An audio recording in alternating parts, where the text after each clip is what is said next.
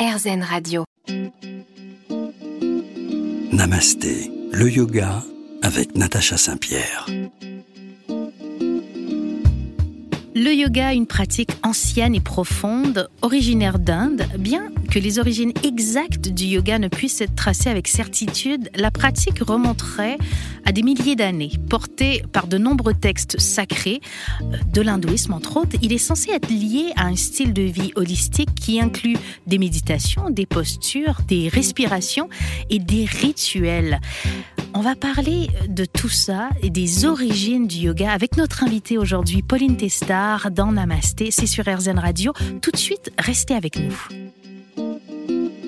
Namasté, le yoga avec Natacha Saint-Pierre. Bienvenue à tous dans cette édition de Namasté sur RZN Radio. Mon invité aujourd'hui, vous la connaissez si vous êtes un fidèle de notre émission, Pauline Testard est là. Si vous ne la connaissez pas encore, vous ne savez pas ce que vous manquez. Bonjour Pauline. Bonjour Natacha.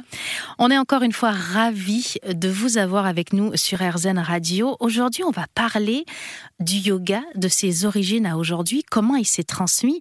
Mais avant tout ça, euh, pour les gens qui ne vous connaissent pas, Pauline, vous êtes professeur de yoga vous-même en région parisienne. Exactement, je suis professeur depuis 2016, j'enseigne en studio et également en cours privé.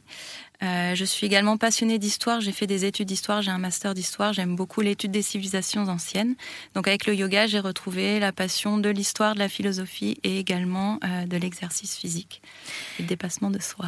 C'est pour ça que j'ai tendance à vous appeler un petit peu euh, l'encyclopédie du yoga pour nous chez RZN Radio. En tout cas, je suis très contente de parler de tout ça avec vous.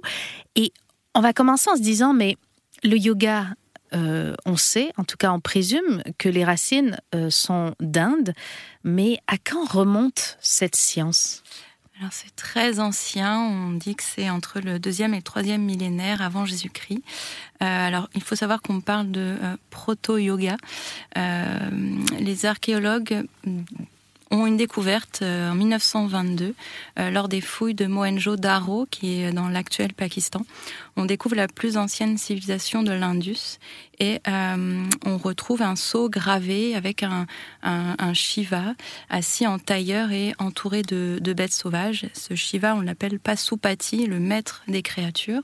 Et il faut savoir, pour ceux qui n'ont pas écouté les précédentes émissions, que Shiva est le, dieu des yogis, le dieu de la méditation. Mhm.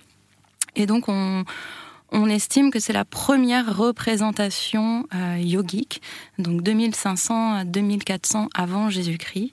Euh, dans les recherches que j'ai faites, j'ai, euh, je me suis aussi intéressée du côté de l'Égypte antique, parce qu'on dit que effectivement l'Inde est le berceau du yoga, mais pour moi c'est quelque chose qui est plus quelque chose des grandes civilisations.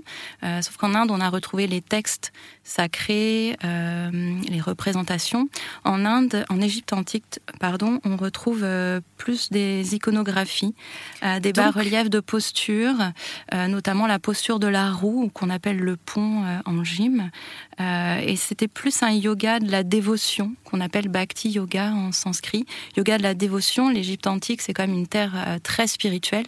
Et le, le, premier yoga, le tout premier yoga, proto-yoga, c'est quelque chose de très spirituel, de, dans la dévotion, dans la méditation. Vous nous parlez euh, de l'Égypte. Moi, ça me surprend parce que euh, j'ai étudié le yoga comme vous et on m'avait jamais parlé euh, de l'Égypte et de ce qu'elle avait pu amener au yoga. On parle de proto-yoga. Le yoga, à la base, c'est quoi exactement? Alors le yoga, à la base, c'est écouter les enseignements philosophiques et les exercices de respiration de son maître. Donc ça se fait en one-to-one. Euh, et c'est juste quelque chose de spirituel, c'est pas une religion. Euh, c'est vraiment une technique pour unir le corps, l'esprit et l'âme. Et euh, oui, c'est vraiment quelque chose de spirituel. On travaille assis et on médite beaucoup. On écoute les enseignements du maître et on travaille les exercices de respiration. On n'est pas dans, dans, une forme de d'ashtanga yoga, d'hatha yoga. Toute cette partie-là qui est posturale, au départ, n'existe Absolument pas. Absolument pas. Tout ce qui est postural va arriver à partir du 19e siècle et début 20e siècle et je vous, je vous expliquerai pourquoi euh, euh, et comment. Mais quand vous nous dites qu'on a trouvé en Égypte euh, des postures, entre autres, de représenter, ça veut dire que le yoga en Inde va commencer au départ avec tout ce qui est méditation et sa transformation va passer par l'Égypte et c'est là où on va euh, euh, ajouter un peu une dimension physique au yoga? Je dirais pas que ça, hum, ça va être transformé en Égypte. Je pense que la, bah, le mouvement yoga, mais c'est développé euh, à peu près en même temps. Euh, et d'abord, il est euh, il est fait par les prêtres, euh, puisqu'on parle de, de bhakti yoga, donc le, le yoga de la dévotion. Mm. Donc, ce sont les rituels que font les prêtres et le pharaon, qui est le premier des prêtres. on parle également de karma yoga, qui est l'action désintéressée. Donc on retrouve également en Égypte. Et aussi le yoga de la connaissance, donc l'étude des textes par exemple. Euh, les prêtres égyptiens, les sages égyptiens, mais comme les sages indiens, étudiaient les textes. Et on appelle ça le jnana yoga. Euh, je ne sais pas si je prononce bien, mais en tout cas, euh, on l'appelle le yoga de la connaissance. Et on retrouve ces deux-là en Égypte et en Inde. Et sur les bas-reliefs, ensuite, avec les, les danseurs sacrés ou les prêtresses sacrées qui pouvaient faire des danses, on retrouve des mouvements de yoga, la posture du scorpion par exemple, euh, la ah posture de la roue. Euh, on retrouve aussi les termes entre euh, la terre, la terre et le ciel tellement d'informations, je suis obligée de vous couper, Pauline, mais on revient tout de suite avec tout ça sur RZN Radio. Namasté, le yoga avec Natacha Saint-Pierre. De retour dans Namasté sur RZN Radio, on parle des racines du yoga. Pauline, vous m'apprenez beaucoup de choses. On a souvent l'impression qu'on on sait des choses, qu'on maîtrise des sujets. Et chaque fois que je parle avec vous, je me rends compte euh, de l'infinie richesse du yoga et de euh, l'infinie petitesse de mes connaissances finalement parce que euh, j'apprends énormément et donc le yoga va s'inspirer de plein de domaines autour de lui.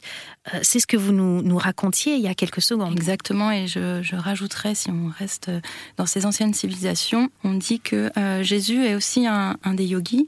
Il se met souvent à l'écart pour méditer, comme les yogis indiens ou les yogis égyptiens. Il revient transfiguré, il se tait pour écouter les autres. Euh, il a totalement la, figure d'un yogi, même si on l'appelle pas comme ça. Pour moi, c'est complètement un yogi.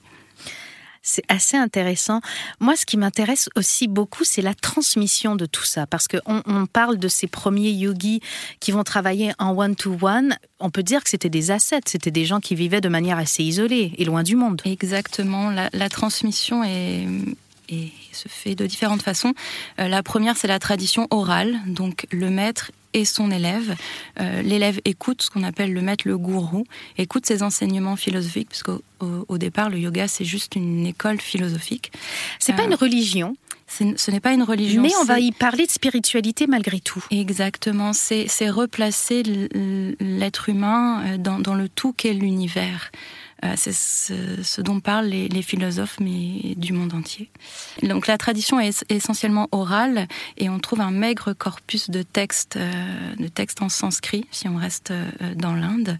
Et on trouve également les images. Je vais commencer par les images, puisque les images, on, les trouve en Inde et, et en Égypte. Oui.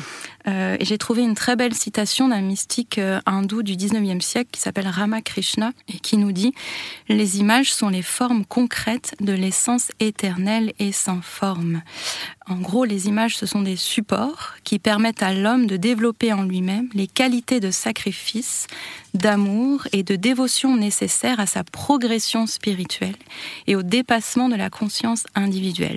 Les images, on les trouve de différentes formes. On peut trouver des bas-reliefs, on peut trouver des stèles, on peut trouver des sceaux gravés comme celui qu'on a retrouvé à Mohenjo-Daro. On peut trouver des hiéroglyphes. Ils vont représenter des dieux, ils vont représenter les pharaons, ils vont représenter euh, Shiva, par exemple, en yogi. Et on peut faire un parallèle entre euh, certaines divinités hindoues et euh, égyptiennes. Et il faut savoir que les divinités hindoues sont pas uniquement voilà le dieu de la foudre ou le dieu des airs, mais ils représentent aussi une énergie.